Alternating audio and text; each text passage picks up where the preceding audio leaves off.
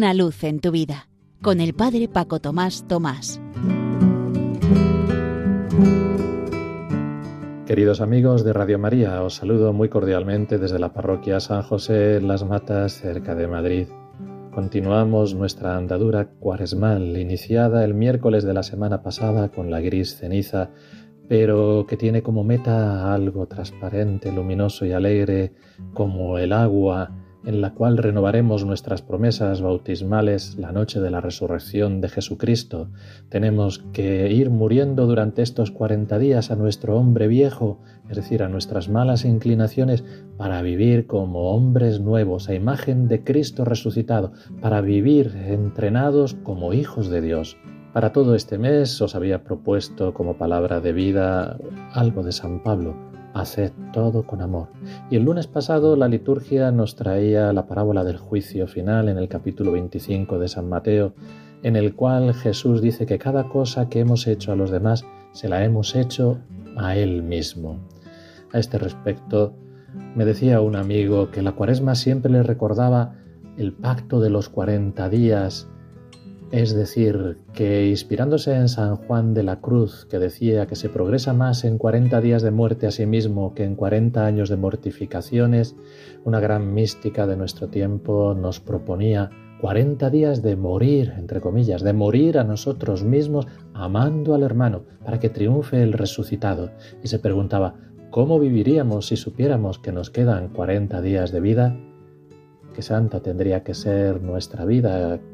Qué confianza en la misericordia de Dios y a la vez también con su gracia, cómo trataríamos de vivir.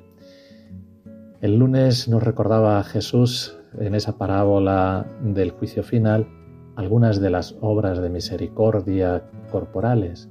La tradición de la Iglesia ha establecido siete de estas y también otras siete espirituales. Siete por poner un número bíblico, pero que serían infinitas. Todos los actos de amor que se nos pudieran ocurrir con cada persona que nos encontramos y en cada situación pequeña, grande o sencilla. Voy a recordaros las obras de misericordia espirituales. Enseñar al que no sabe, dar buen consejo al que lo necesita, corregir al que se equivoca, perdonar las injurias, consolar al triste, sufrir con paciencia los defectos de los demás, orar por vivos y difuntos. Esta última la podemos vivir todos absolutamente, incluso alguien que no sale de casa o alguien postrado en una cama. Podemos orar por alguien, por los misioneros, por tantas personas o por los difuntos.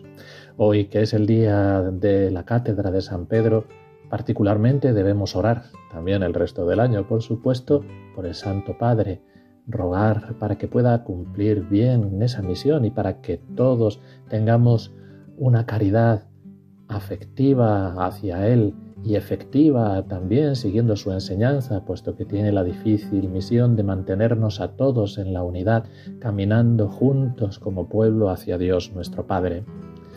O también, por ejemplo, consolar al triste, estos días ha fallecido un niño de la catequesis al cual le tuve que adelantar la primera comunión y su confesión y le di también a la vez la unción de los enfermos, pues ponerme ahí a su lado, él me tendía la manita, agarrársela, estar con sus padres, a veces en silencio. Ayer por la tarde teníamos el momento en el cementerio y simplemente una mirada, un decir, mira, no sé decir nada, pero aquí estoy porque sé que Dios está aquí y está también con vosotros.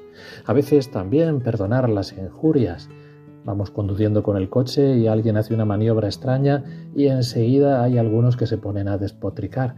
Pues perdonar también con paciencia. En fin, como veis, mil pequeñas oportunidades de hacer todo con amor, mil obras de misericordia corporales y espirituales que vivamos así con intensidad estos 40 días y que las experiencias que por gracia de Dios podamos hacer así y este ratito que hemos pasado juntos sean para lo que tiene que ser todo, para gloria y alabanza de Dios. Una luz en tu vida con el Padre Paco Tomás Tomás.